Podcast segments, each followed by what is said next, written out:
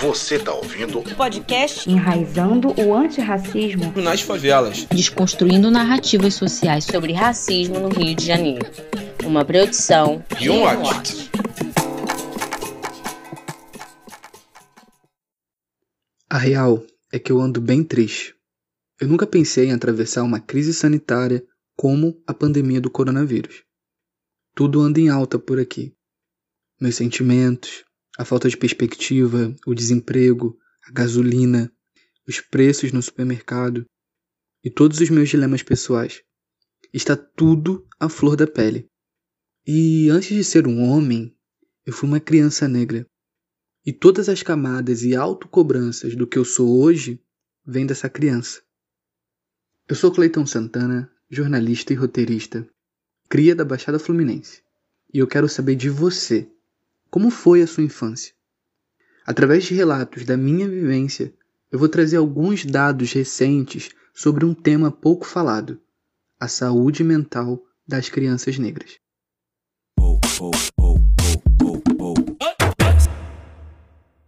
O Freud, conhecido também como pai da psicanálise, disse que a época mais importante para a formação de nosso caráter é a primeira infância. Fase onde as experiências e as mais diversas relações familiares influenciam o nosso desenvolvimento e moldam o adulto em que nós vamos se transformar. Por isso, a saúde e os estímulos mentais às crianças e bebês são considerados essenciais.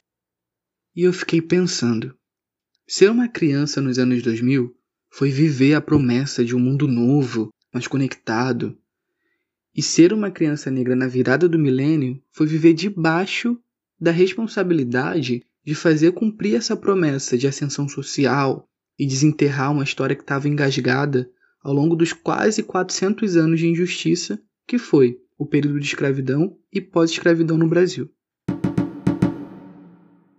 Eu lembro de passar tardes inteiras agoniado, com uma angústia que não cabia em mim, sabe? E isso por volta ali dos meus sete, oito anos de idade. Eu morava numa casa com muita umidade e sem conforto algum. E eu pensava já naquela época assim: cara, eu preciso ser alguém por essas paredes sem reboco, por esse banheiro sem piso e pia, por essa cozinha no chão de cimento. Essa era a realidade da casa dos meus pais e que só veio mudar e se transformar um tempo ainda recente. Mas esse atravessamento ele segue comigo até hoje. E sim, eu era uma criança ansiosa e com cobranças internas que nenhuma criança merecia ter. Só agora eu percebo que a estrutura racista que construiu o caminho da minha família desde a escravidão prejudicou muito a minha saúde mental.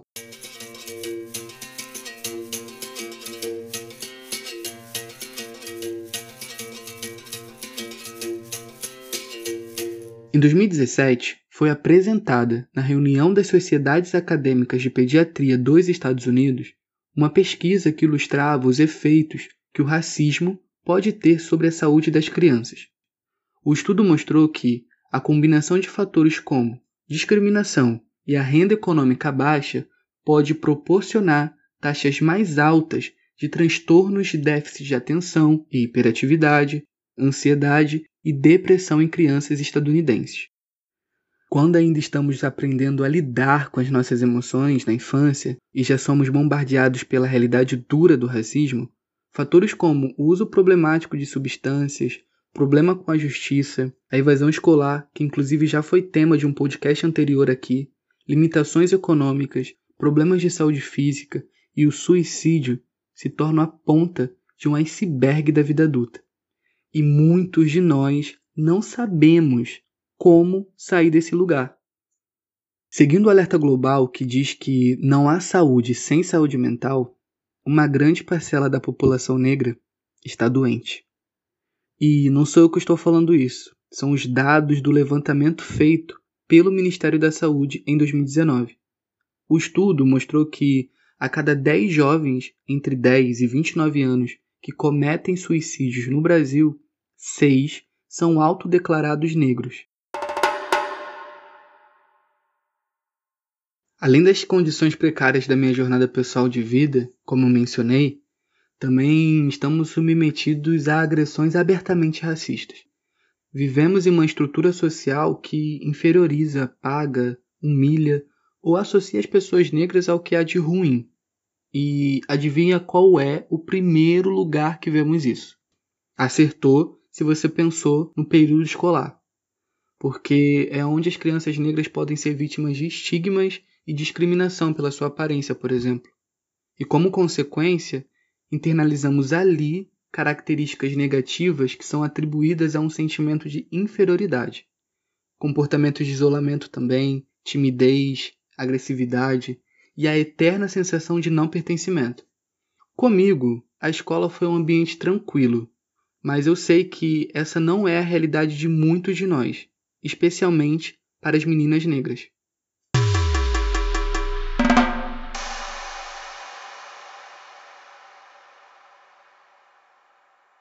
Mas tá, Clayton, como identificar esses sintomas nas crianças?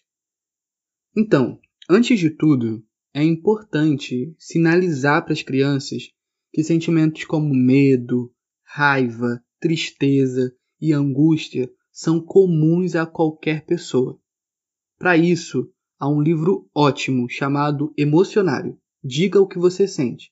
Ele foi escrito por Cristina Nunes Pereira e Rafael Valcarcel o livro ele propõe às crianças um diálogo sobre as mais diversas emoções e acaba sendo bom para os adultos também. Afinal, muitos de nós não sabemos acolher as nossas emoções e muito menos entender que somos dignos de viver aquele sentimento. Mas o ponto de atenção é se você sente ou percebe em suas crianças essas emoções mais frequentes ou mais intensas que o habitual. Na minha infância, por exemplo, eu lembro de ficar assim todo fim de semana, ou quando o dia estava para acabar. A minha mãe, ela sempre tentava entender e mandava eu tomar um banho para relaxar. Eu lembro que depois do banho, eu abraçava ela no sofá e chorava muito, mas muito mesmo. Então, se o seu filho ele apresenta sintomas como aumento ou perda de apetite, dificuldade para adormecer ou com sono aumentado, caso ele fique se isolando de amigos ou do convívio familiar, é importante consultar um profissional de saúde, um pediatra ou um psicólogo, e jamais tratar com desdém o sentimento dessa criança. Essa criança ela precisa ser escutada. Esteja atento também à sua criança interior. Escute o que ela tem a dizer. A escuta é uma fonte importante para inibir ou amenizar questões relacionadas ao bem-estar físico e emocional. Todos esses esforços reverberam no desenvolvimento mais saudável de crianças e adolescentes e possibilitam que eles sejam mais felizes ao longo da jornada da vida. E é evidente que não podemos olhar o assunto pensando exclusivamente nas dificuldades que temos em lidar com as nossas emoções. O buraco é um pouquinho mais embaixo. Além da falta de acesso ao conhecimento, faltam políticas públicas, intersetoriais que envolvam as famílias, a comunidade, o sistema de saúde, a educação e a assistência social. A saúde mental deve estar em primeiro plano, pois só com ela em equilíbrio há desenvolvimento com qualidade.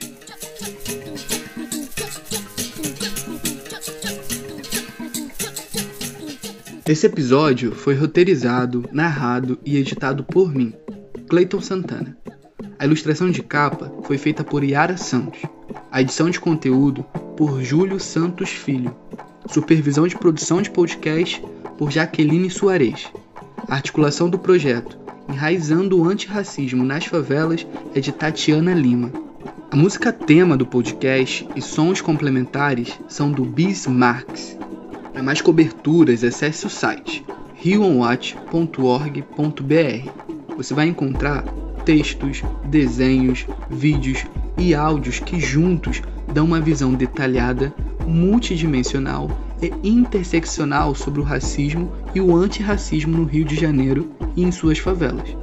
Siga também as nossas redes sociais. Os links estão na descrição do episódio. Valeu por ouvir e até a próxima!